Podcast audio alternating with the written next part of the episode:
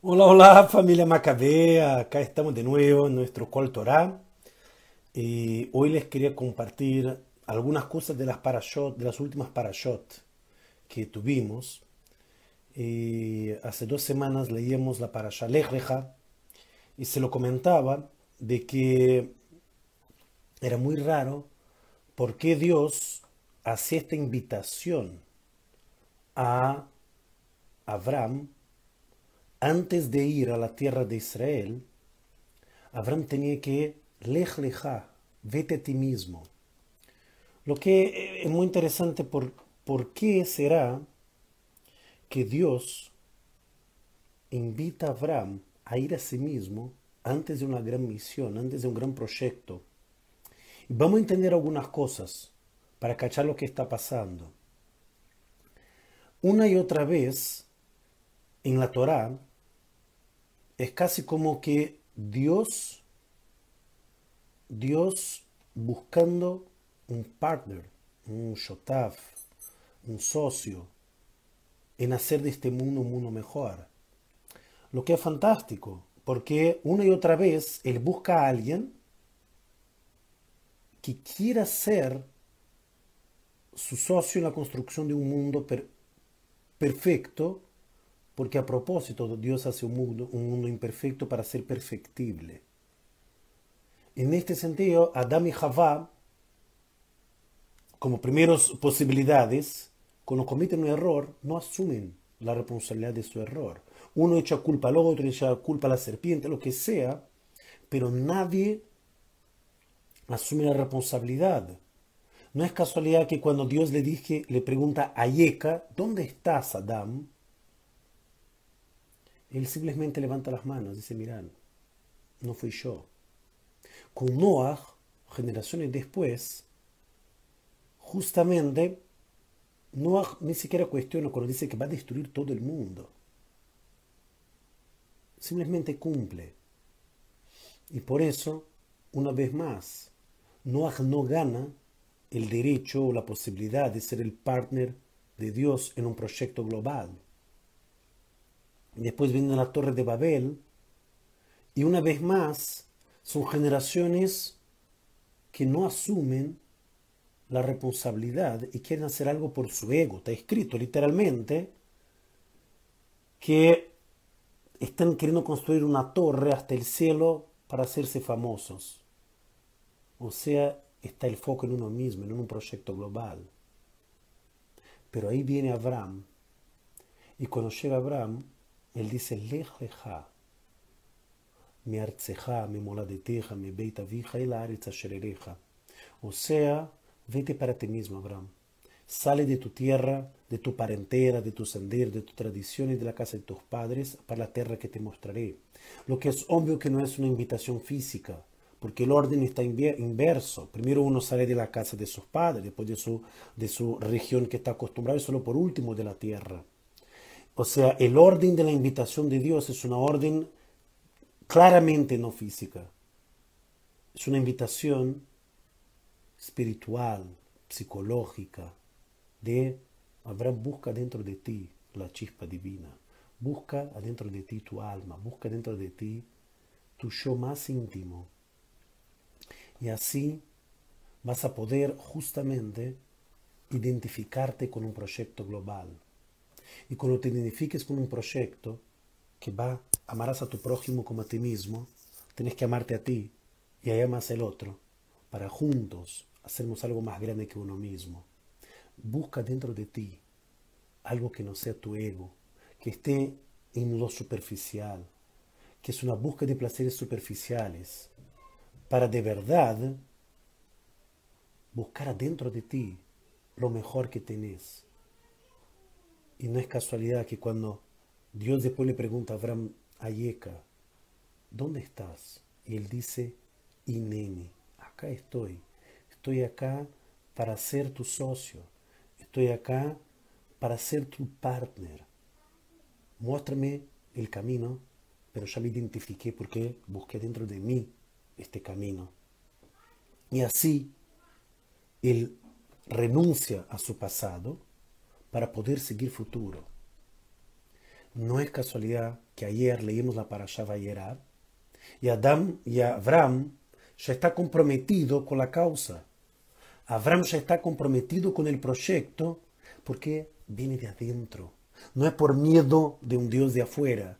No es por simplemente identificarse, por tener interés o porque va a tener algún placer o va a ganar algo. Abraham está comprometido porque está identificado dentro de él, desde el corazón.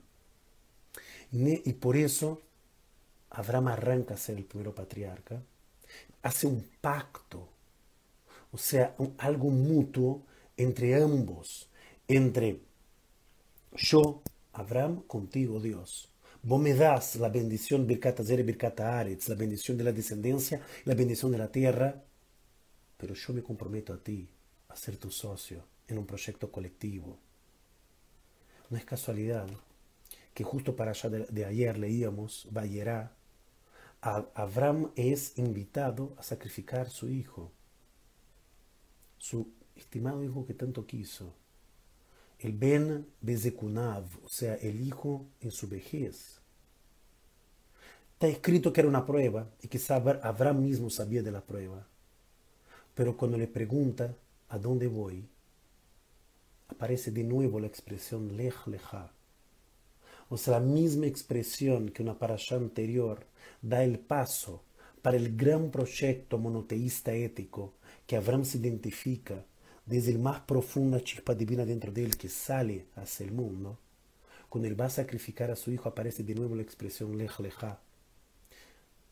Y los parshanim, los comentaristas discuten por qué aparece de nuevo. ¿Cuál es la diferencia entre este Lech Lecha con el Lech Lecha de la parasha de la, de la semana pasada? Y justamente la diferencia está que la primera vez Abraham va a buscar dentro de él y tiene que sacrificar su pasado, su pasado politeísta, pagano, su pasado en la casa de sus padres, en su tierra. Y ahora este Lech Lecha, él tiene que estar dispuesto a sacrificar su futuro, que es su hijo, y una vez más él dice, Ineni, acá estoy de cuerpo y alma porque confío en ti, oh Señor. Y él va con este proyecto. Y en este proyecto, cuando, por decir Ineni y tener tanta confianza que justamente no hace falta sacrificar, acá era una prueba de estoy dispuesto a sacrificar, no quiere decir que necesite. Y conecto esta para allá con algo más que sigue, que es la discusión de Abraham con Dios sobre la destrucción de Sodoma, Sodoma Gomorra, Sodoma y Gomorra. Dice esta para que Dios elige a Abraham por su fe, por su chispa divina que tiene dentro de él, que es capaz de identificarse con un proyecto global, pero también porque Abraham está dispuesto a educar otras generaciones y, va a luchar por justicia y derecho, no solo el derecho, pero tzedek mishpat, o se va a buscar por el derecho y la justicia, no por su placer, pero por un proyecto global, insisto. Y en este sentido, no es casualidad que Abraham discute con Dios, algo que Noah no lo hizo. Noah, Dios le dice, voy a destruir todo el mundo. Y Noah dice, dale, ¿qué tengo que hacer? ¿Construir y salvar mi familia? Listo, hago. Abraham no, porque Abraham tiene este sentido de justicia dentro de él. Por eso que es leja, vete para ti, para poder sacar afuera lo mejor de ti. Y así Abraham discute con Dios cómo Dios va a destruir una ciudad con justos. Y después de mucho hacer ¿no? el pimponeo típico del shuk árabe de Jerusalén, entra en escena esta idea de que no hay justos allá. Entonces hay que destruir Sodom y Amorá, porque hay un límite a la maldad. Pero cuando van los ángeles para allá, cuando van los ángeles para allá, eh, para Sodom y Amorá, avisan a la familia de Lot que ellos no pueden mirar para atrás. Y quiero que piensen, ¿por qué será que los sabios van a decir que no pueden mirar para atrás? La primera respuesta del pshat, de la forma literal, es pensando que no puedes ver la destrucción de Soma Morá. Pero eso no es una gran respuesta. Hay algo más profundo. Lo más profundo está justamente la idea de que vos no podés disfrutar de la destrucción del otro. No puedes tener placer que vos te liberaste y ellos están sufriendo. Igual la idea de Noah. La misma percepción de que vos no podés estar disfrutando, estar tranquilo con el sufrimiento del otro. No puedes ser indiferente al sufrimiento de otros. Y así, no pudiendo ser indiferente al sufrimiento de otros, es que viene el orden de los ángeles a la familia de Lot, no miren para atrás. Pero algo más ahí. Y que tiene que ver, no es casualidad que la mujer de Lot se transforme en estatua, se dice la Torah, porque tiene que ver con el peligro de quedarse pegado con la nostalgia del pasado. O sea, si por un lado no mires para atrás, familia de Lot, porque justamente no pueden estar disfrutando y ser indiferentes del sufrimiento de otros, el segundo paso es no miren para atrás para no quedarse pegados en la nostalgia del pasado.